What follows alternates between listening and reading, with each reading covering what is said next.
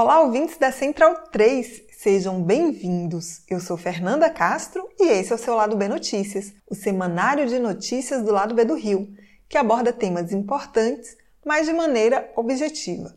Para ouvir debates de forma mais aprofundada, fiquem ligados no nosso programa de sexta. Na edição dessa semana, falo sobre a conquista de Rebeca Andrade com seu baile de favela e a importância desse feito para as mulheres negras. Na sua coluna, Bianca Pio apresenta dados sobre uma pesquisa que mostra como territórios indígenas e quilombolas conseguem conter o desmatamento.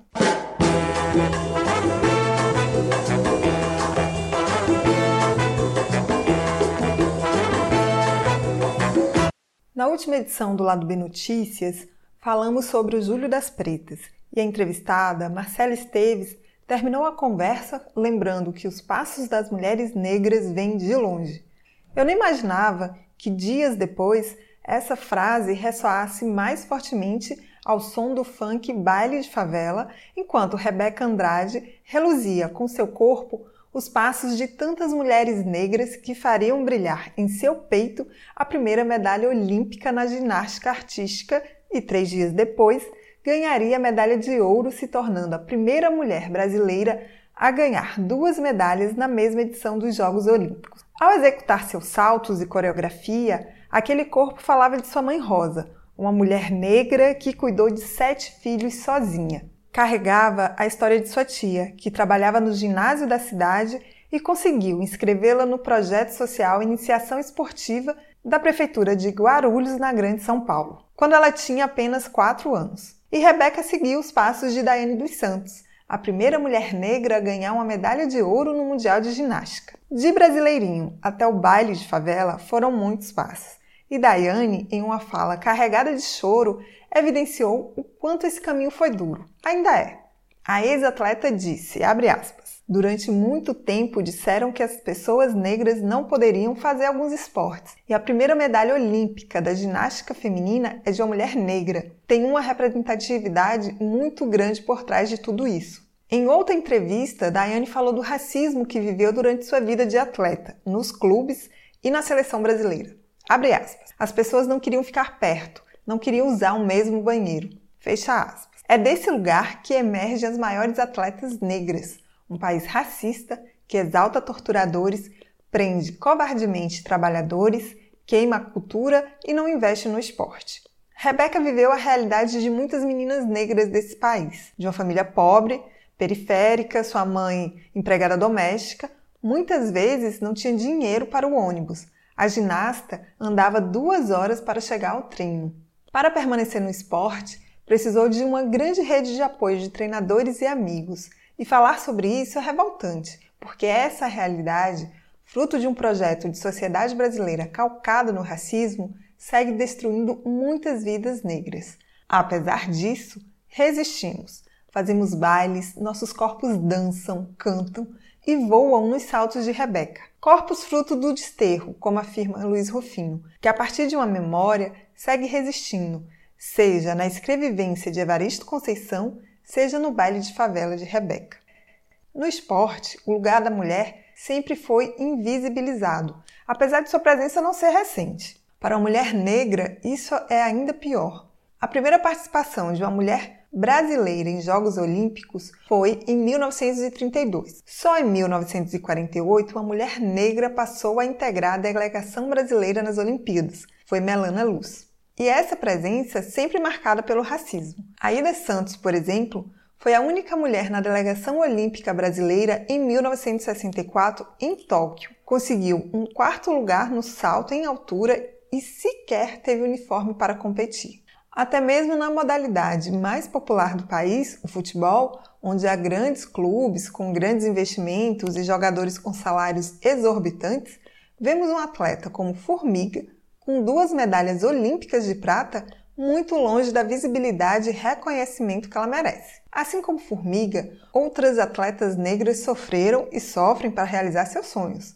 Carregam o peso da falta de incentivos, de não poder errar, de muitas vezes nem poder falar sobre o racismo que sofrem. E ainda assim, Dayanes, Rebecas, Formigas, Janetes, Fofãos, Kathleens, Rafaelas e tantas outras mostram com suas vitórias e também derrotas que o que elas enfrentam não é diferente do que diversas mulheres negras vivem no seu dia a dia. É certo que toda essa realidade seria diferente se o Estado investisse no esporte e desse condições de vida dignas para as pessoas negras no Brasil. Não há grandes atletas sem políticas por trás, sem investimento na vida dessas pessoas. E esse investimento não se reduz a algum tipo de modalidade, mas um conjunto de políticas públicas que favoreça que mulheres negras possam viver, ter saúde, educação e sonhos. Os caminhos que Rebeca segue desbravando não podem ser mais apagados. É preciso ser diariamente cultivado para que tantos outros passos possam ser dados por meninas negras de todo lugar desse país, porque é nesses passos que a beleza de ser brasileiro existe e resiste.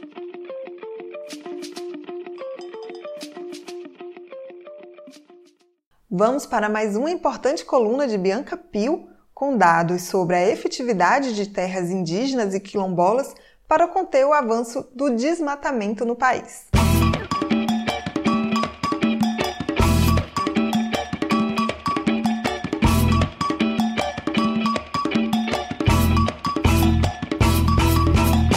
Olá, ouvintes do Lado B Notícias. Bom, sou eu aqui de novo para falar com vocês sobre uma pesquisa que mostra a efetividade das terras indígenas, unidades de conservação e territórios quilombolas para conter o desmatamento no Brasil. Bom, a Sociedade Brasileira para o Progresso da Ciência publicou em junho a coleção Povos Tradicionais e Biodiversidade: Contribuições dos povos indígenas, quilombolas e comunidades tradicionais para a biodiversidade, políticas e ameaças. É, vale a pena dar uma conferida nessa publicação que está disponível na internet e que traz vários artigos com elementos muito importantes para o debate sobre desmatamento no Brasil e o papel dessas populações. Bom, um dos artigos comprova que as terras indígenas são os territórios tradicionais que mais preservam a floresta. Apenas 2% da cobertura vegetal nesses territórios foi perdida. Os pesquisadores Antônio Oviedo, do Instituto Socioambiental, ISA,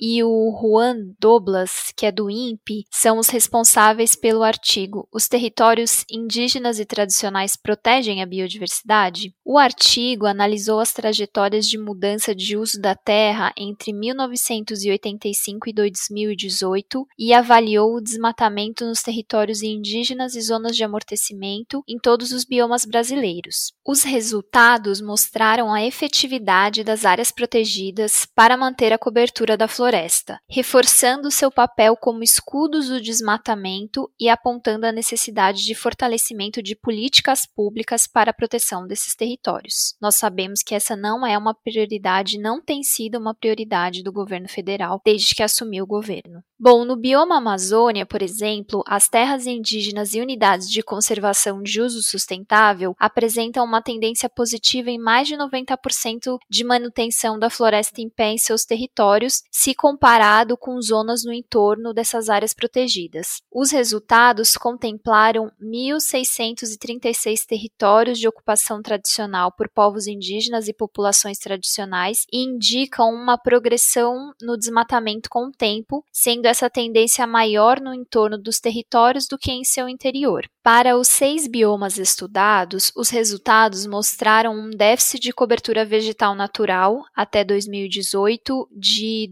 2,95 milhões de quilômetros quadrados. Os biomas da Mata Atlântica, Cerrado, Pampa e Caatinga apresentam déficits de cobertura vegetal alarmantes. Na Amazônia, a cobertura vegetal natural ainda ocupa uma grande extensão das terras indígenas e unidades de conservação de uso sustentável. Podemos observar que, mesmo durante o período de aumento crescente do desmatamento, que foi é, entre 1991 e 2004, decorrente da pressão da expansão do agronegócio e que aumentou o desmatamento no bioma em 93%, a eficiência da redução do desmatamento nas terras indígenas e unidades de conservação de uso sustentável foi superior em comparação com as perdas no bioma. O Cerrado tornou-se o celeiro do país, respondendo hoje por 60% da produção nacional de soja, milho, algodão e cana-de-açúcar e acumulando entre 2000 e 2015 um acréscimo de 87% na área produtiva. Entretanto, essa dinâmica já tem trazido para o bioma impactos na gestão dos recursos hídricos e disputas por terra, os quais pressionam e ameaçam os territórios de ocupação tradicional dos povos indígenas e outras populações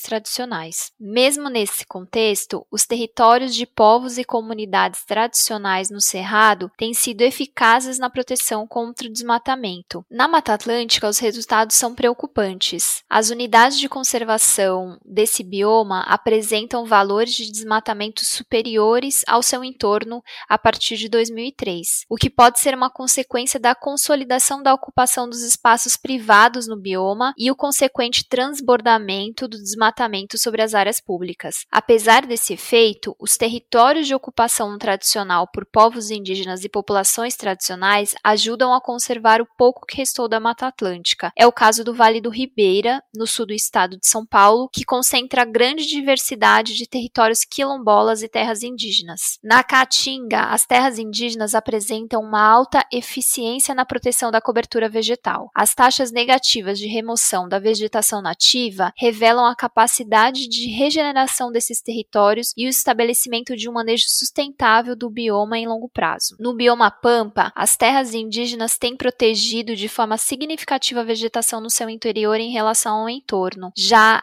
os territórios quilombolas têm sofrido maior pressão internamente. No bioma Pantanal, os resultados mostram que até 2014, o desmatamento no interior das terras indígenas era similar ao entorno. Entretanto, a partir desse período, o desmatamento passou a ser maior no interior do território, o que pode representar uma tendência muito preocupante. E a abordagem proposta pelo estudo, por meio de análise das trajetórias de desmatamento, evidencia a relação entre os aspectos culturais e os modos de produção da terra nos territórios de ocupação tradicional. As populações indígenas, quilombolas, ribeirinhas e de outros povos e comunidades tradicionais que residem nesses territórios desenvolvem modos de produção e manejo dos recursos naturais adaptados às condições ambientais, e eles promovem uma efetiva manutenção da cobertura vegetal natural. Bom, quem acompanha os movimentos das comunidades tradicionais, dos povos indígenas, povos quilombolas e outros povos do campo, sabe que a demanda principal está relacionada com regularização fundiária justamente por isso, para que as pessoas consigam fazer o manejo é, do seu território, respeitando o seu modo de vida e principalmente conservando o meio ambiente, o bioma que essas populações estão inseridas, porque a vida e o modo de vida dessas populações está totalmente conectado com a natureza de forma respeitosa, não de forma predatória, como a gente vê que é o caso do agronegócio. Por isso que é fundamental que esse tipo de pesquisa seja divulgado para comprovar que, se queremos que os biomas estejam em pé, nós temos que deixar os povos e comunidades tradicionais desses biomas em seus territórios regularizados e protegidos sem a pressão e a violência do agronegócio. É isso.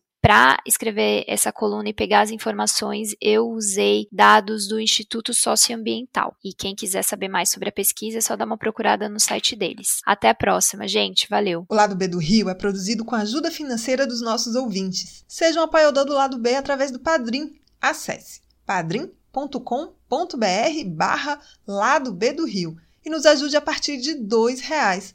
Você pode apoiar também pelo PicPay. Nos procure por lá e se não puder ajudar financeiramente, sem problemas. Divulgue nosso programa para geral. As trilhas desse programa foram o Drama da Humana Manada, da banda É o Efecto, Eu Tá Vindo no Copo, de Noriel Vilela, Salvador e Apache, da banda Ifar Afrobeat. Fique ligado no nosso programa de sexta e até semana que vem.